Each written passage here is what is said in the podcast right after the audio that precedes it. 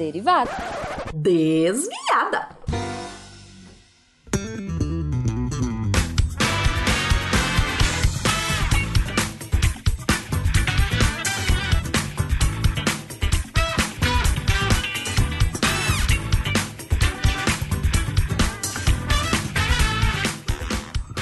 Bom horário, pessoal. Aqui é a Debbie Cabral, editora do portal, e atualmente a desviada responsável pela leitura de e-mails e comentários nos posts.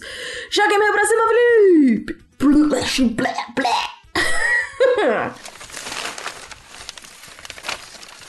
Rafael Taira, sugestão de tema: chuva de granizo. Por que ela ocorre e quais regiões do Brasil é mais comum? Aliás, até hoje não ouvi falar de chover granizo na Amazônia. Outro tema que ele coloca aqui seriam os sete biomas: Pampas, Amazonas, Cerrado, Caatinga, Restinga, Mata Atlântica, Mangues e os biomas Transições, Cocais e Araucárias. Rafael, é, sugestões encaminhadíssimas.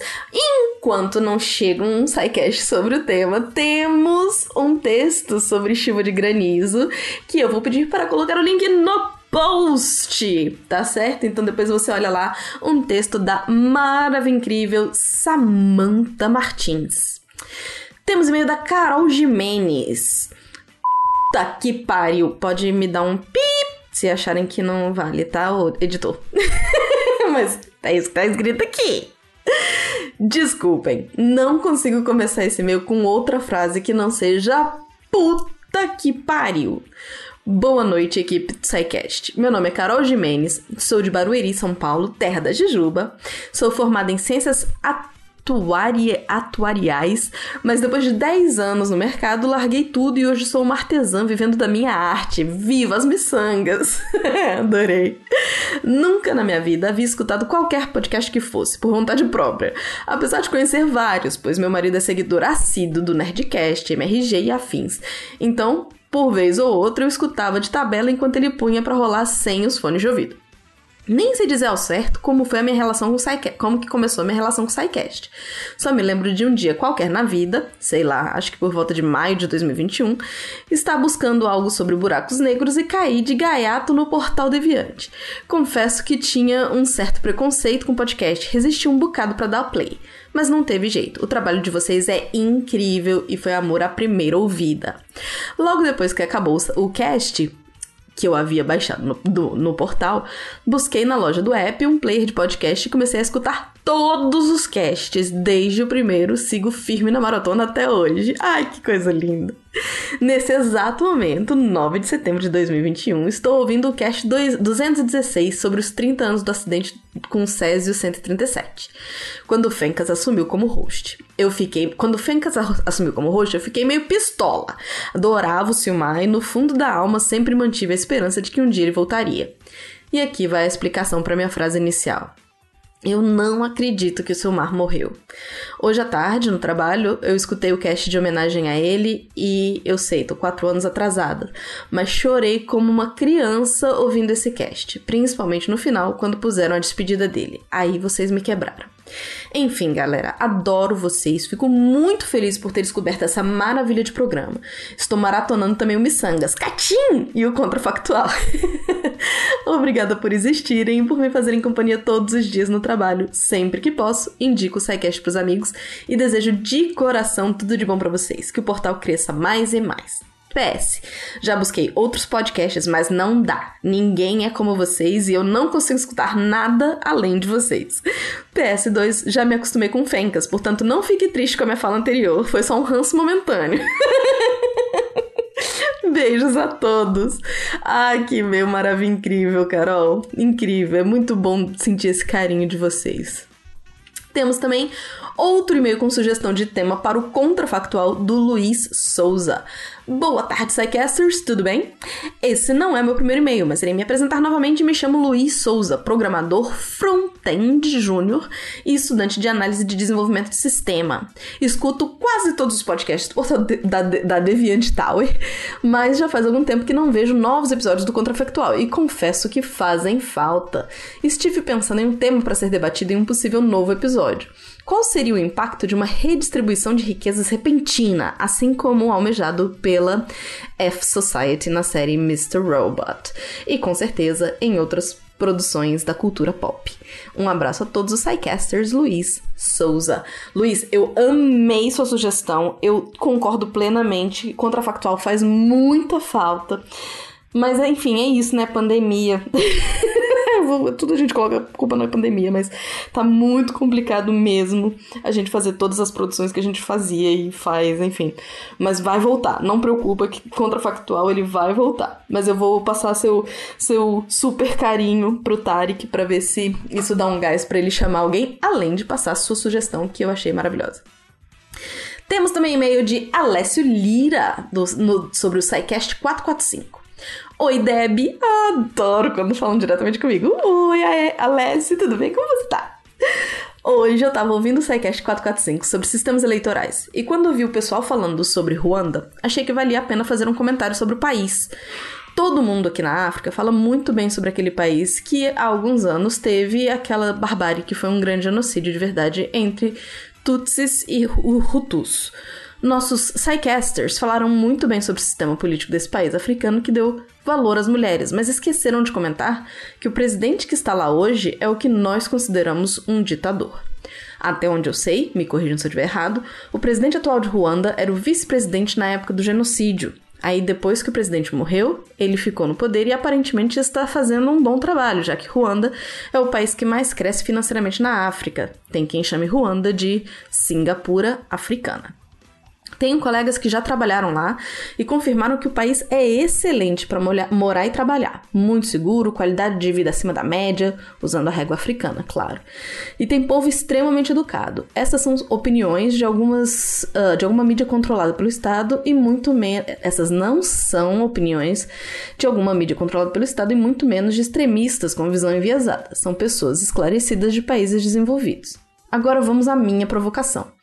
Até onde uma ditadura ou a falta de renovação de ideias políticas seria algo maléfico para uma nação? Pronto, falei, joguei caquinho no ventilador só para ver no que vai dar. PS, totalmente off topic, como estou aqui na África e há alguns anos e gosto muito de aprender sobre os idiomas nativos dos países por onde passei, pelo menos seis nos últimos oito anos, eu queria dar uma sugestão de pauta. Que tal um SciCast sobre influências de línguas africanas no português do Brasil? Um abraço a todos que são iluminados pelo Luiz da Torre Deviante e vida longa ao SciCast! Nossa, Alessio, que e-mail maravilhoso e que pergunta safada. É, eu vou falar em nome da Débora, né? Não, não, eu realmente não vou. Não, não passei adiante seu e-mail, então, enfim, vai, vai eu mesma. Até onde uma ditadura ou a falta de renovação de ideias políticas seria algo maléfico para uma nação? É muito complicado isso, porque quando a gente fala de ditadura, a gente está dizendo de redução de liberdades. Essa é a minha interpretação porque você tem uma pessoa no poder que não representa o povo ou que não necessariamente representa o povo e essas pessoas não teriam a liberdade de poder votar para que essa pessoa saia do poder ou para que ela se mantenha no poder. Né? Eu acho que parte da grande questão da democracia é essa liberdade de você ter várias facetas da sociedade representadas, mesmo que sejam facetas ruins, como a que a gente está vivendo no Brasil hoje. Então, assim, é, ainda assim, é um processo democrático e uma parcela da população está sendo representada naquela pessoa. E eu acho que isso é impagável. Então, é, enfim, essa é a minha opinião.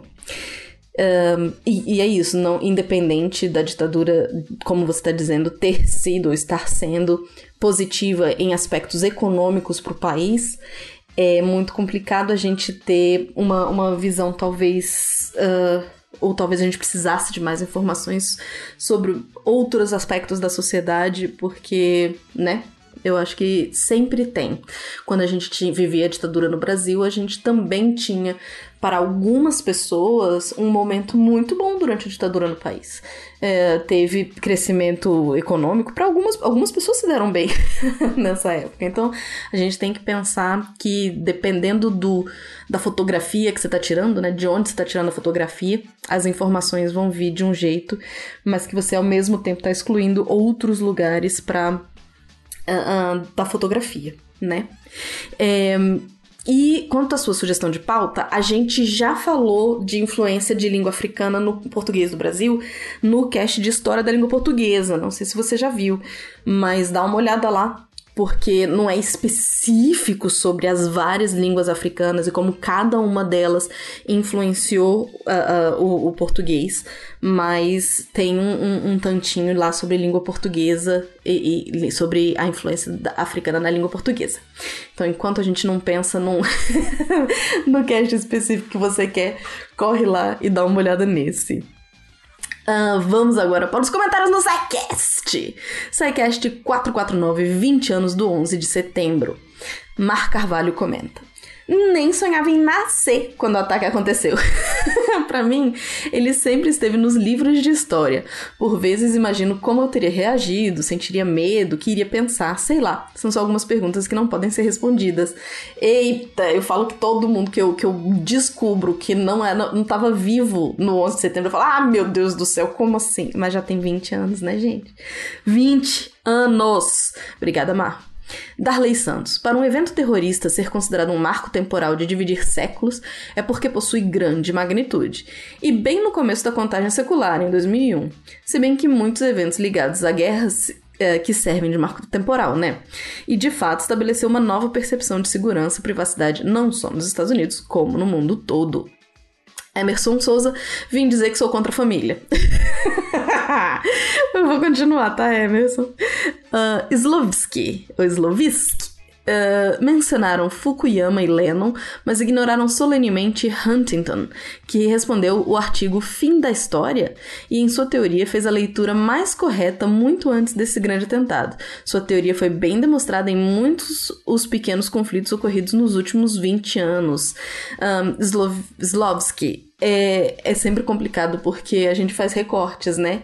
Eu pessoalmente não conhecia uh, uh, o, o, o autor que você trouxe o Huntington. Então, é, a gente depende, né, do, do, recorte que é dado, do conhecimento que sai ali na hora da, dos convidados. Então, um, que bom que você pode trazer isso pra gente no, nos comentários. O Will fez, trouxe duas, um, duas, duas, ah, quotation marks, uh, duas, duas citações. O mundo jamais será o mesmo depois de 11 de setembro, do New York Times, no dia 12 de setembro de 2001. Com o ataque de 11 de setembro, iniciava-se uma nova era do The Washington Post, no dia 12 de setembro de 2001. Cast 450 sobre vitaminas. Lennon Biancato Hook comenta: Pode ser só coincidência, mas Curioso com os alimentos que contêm vitamina A, que tem relação com a visão, possuem cores chamativas. Consegui imaginar a seleção agindo nesse caso. E, Tarek, compartilho contigo da opinião sobre o fígado. Aí a Bia, que fez parte do cast, respondeu: Além de ser um ótimo jeito de memorizar as funções e fontes da vitamina A, caso necessário, no meu caso, foi necessário. Hehehe. Darley Santos também comentou. Quando ouço falar em vitamina, sempre lembro primeiro da vitamina de abacate. Só depois é que lembro de vitamina enquanto categoria nutricional. E a Bia respondeu: errado não tá. Embora eu prefira a vitamina de banana mesmo. Rodrigo Braga. Adorei o cast. Tema de alimentos, sou suspeito. Dando aqui meu depoimento sobre beta-caroteno, já aconteceu de eu manusear sem luva a embalagem de beta-caroteno concentrado suja por fora. Além de arder por ser irritante à pele, ainda fiquei uns dias com a mão manchada de laranja. Ele é usado na indústria de alimentos como corante para dar o tom amarelado, por exemplo, na margarina, para imitar manteiga, já que a base, que é gordura hidrogenada, é branca, e panetones, já que a massa de farinha é branca, igual pão. Mas culturalmente ele ficou associado com um tom mais amarelado. Até a próxima. Adoro, adoro essas intervenções do Rodrigo. Bia também respondeu: Oi, Rodrigo, que bom que você gostou muito e obrigado pelo comentário. Embalagens de corantes são sempre um perigo para as mãos, né? Cast 451 de Elevadores Espaciais. Darley Santos. É preciso coragem, até mesmo para pensar, antes mesmo de inteligência, em como vencer essas alturas, a força da gravidade e os ditames da física, começando pela própria estrutura que pode sucumbir ao seu próprio peso e desabar. Torres e cabos, base, treliça.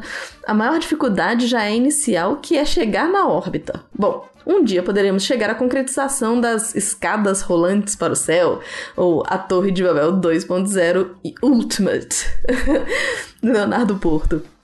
Por favor, não demorem com os outros capítulos que o Pena prometeu, especialmente o episódio de 5 horas de duração sobre os futuros motores espaciais. Eu juro que eu vi que ele teria 6 horas de duração ou foi 7? gente, imagina, imagina, 5, 6, 7 horas de SciCast, a gente não dá conta, nem vocês dão conta. Silvio Fernandes, episódio muito bom como sempre. Coincidentemente, estreou na mesma semana a série Fundação no Apple TV+, baseada na obra do Asimov. E no primeiro episódio vemos um elevador desses, que, ao meu ver, parece bastante com a Torre por Tensão. Vale muito a pena ver as imagens desse elevador na série. Não vou dar spoiler, mas tem uma sequência espetacular e o tal elevador norteia a trama em um certo ponto. Abraços para todos os deviantes. Obrigado, Silvio! Josivan Batista. Muito bom cast, mas fiquei indignado que a vírgula sonora não foi o Fly Me to the Moon em versão música de elevador. Adorei.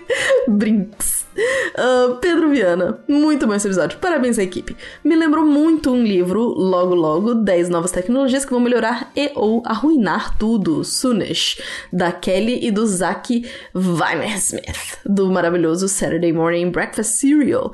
Por uma boa parte do livro, eles falam de tecnologias para viagem no espaço, inclusive comentam sobre elevadores espaciais. Esse livro é muito bom e tem uma pegada bem sidecast de humor, com linguagem bem acessível, mas explicando conceitos científicos super futurísticos. Recomendo demais demais. Novamente, parabéns pelo episódio, abraços. E o Leandro José respondeu: vim aqui para com comentar justamente sobre esse livro. Para parabéns pela indicação, foi bem melhor do que eu faria. Muito obrigado, tanto Pedro quanto Leandro, pela indicação do livro Logo Logo 10 novas tecnologias que vão melhorar e ou arruinar tudo. Parece interessantíssimo. Um, SciCast 452, Cristianismo Medieval. Temos o comentário do Darley Santos. Sempre escuto com satisfação quando alguém informa que a Idade Média não é, não é a tal Idade das Trevas, que isso foi só propaganda difumatória iluminista. E é como dizem, a Igreja Católica foi um elemento de coesão e de sobrevivência do próprio Ocidente, reunindo em si a filosofia grega, o arcabouço jurídico romano e a moral judaico-cristã. E nesse sentido, é de fato a herdeira do Império Romano. Aliás, o texto da descrição do post ficou instigante. Mas nesse período, a Igreja Católica realmente assume um poder hegemônico Santo Agostinho e São Tomás de Aquino são dois grandes intelectuais da igreja e do cristianismo. E sobre a questão da razão versus fé, parece que é falsa simetria entre elas. Na verdade, elas são complementares. O princípio da obediência da fé, inclusive, continua válido, como sempre. E sim, primeiro acredito, depois entendo. Mas isso não impede a elucubração, elucubração posterior da razão sobre a experiência de fé, de forma a dar razão de vossa fé. Essa questão de, da necessidade de um templo é outro ponto muito usado para denegrir a igreja. Mas se é verdade que Cristo disse que onde tiver dois ou mais, ali ele estará, também é verdade que o próprio Deus mandou construir um templo, que seria apenas uma sombra do verdadeiro templo celestial, para onde inclusive o próprio Cristo ia aprender a ensinar. Falam sobre o Vaticano e suas riquezas até hoje, coisa que quem acabou de assistir estigmata, e de fato, a riqueza de patrimônio cultural e da humanidade presente ali é incrível. Mas não é revelador o fato da igreja ter sempre batido contra a usura e o lucro desmedido, até hoje salientando a preferência pelos pobres. As inquisições podiam ser bem cruéis e implacáveis, mas lembrando que existiam, exist eita, existiam os tribunais civis e os tribunais religiosos. Todos os grupos tidos como hereges realmente defendiam pontos de total heresia e impossibilidade possibilidade de conciliação com dados de fé, mesmo que defendessem alguns outros pontos aparentemente simpáticos. Vemos nos, nos cátaros um triste destino, mas eram hereges por definição, e naqueles tempos religião e sociedade eram uma coisa só. Ser herege era ser um perigo para a própria sociedade, então acabaram pegando, pagando bem caro por isso, pois os tribunais julgavam e perseguiam sem muita piedade. Se os papas tiveram o poder que tiveram, apesar dos constantes conflitos com os poderes seculares, imagine se tivessem alcançado o césaropapismo bizantino. Muito, muito obrigado pela sua descrição, sua reflexão sobre o cast, Darley. Ficou muito, muito boa. E temos também comentários do Spin uh, eh, 1407. A relação entre microbiota intestinal e o cérebro da Nanaka. Mar Carvalho comenta. Quando li o título só pensei, nenhum dos dois funciona direito. Até parece. Até parece. Cast 1408. O vírus, o vírus Nipah e o risco de uma nova pandemia, do Tarik. A Mar Mar Carvalho comenta. Quero um dia ter a tranquilidade do Tarek comentando que, ter, que tem vários vírus por aí com potencial pandêmico.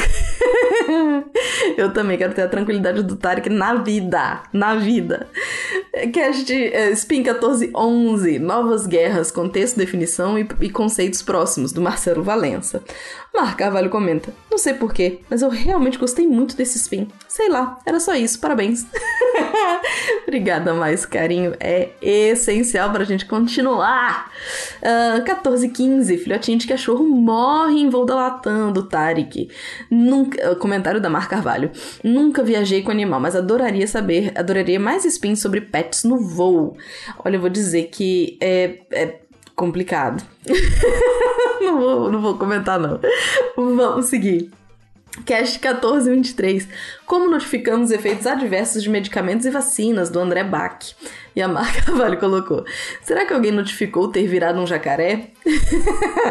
André Bach respondeu com uma boa gargalhada. Um, Cast Spin 1424. Nós comemos insetos no Brasil? Mar Carvalho.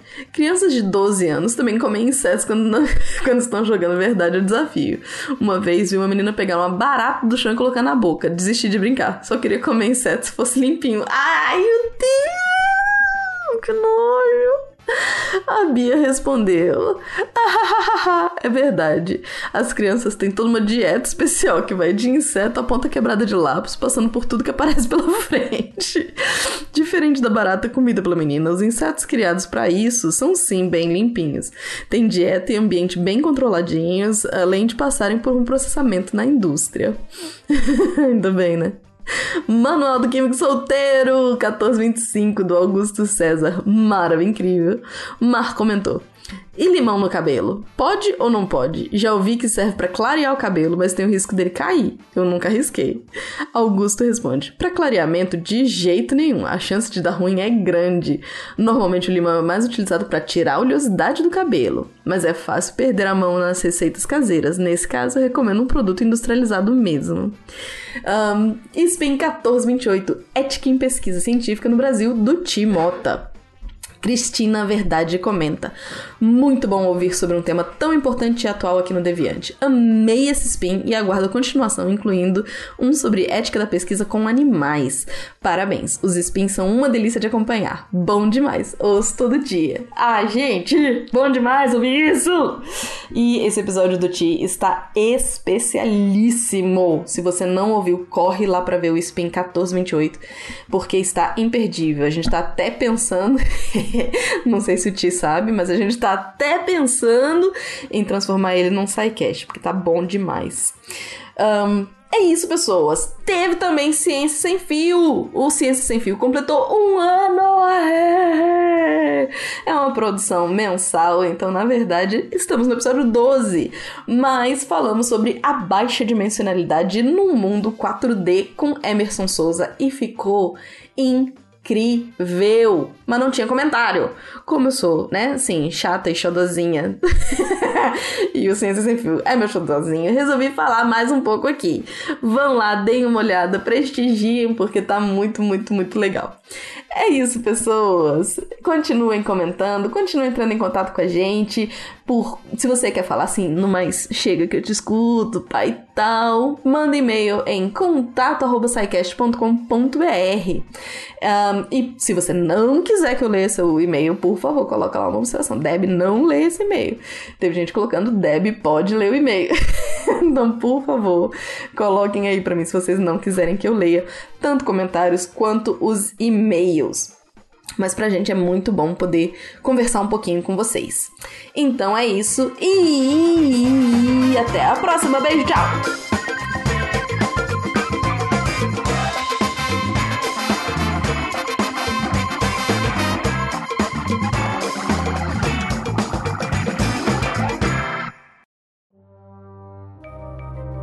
Este programa foi produzido por Mentes Deviantes. deviante.com.br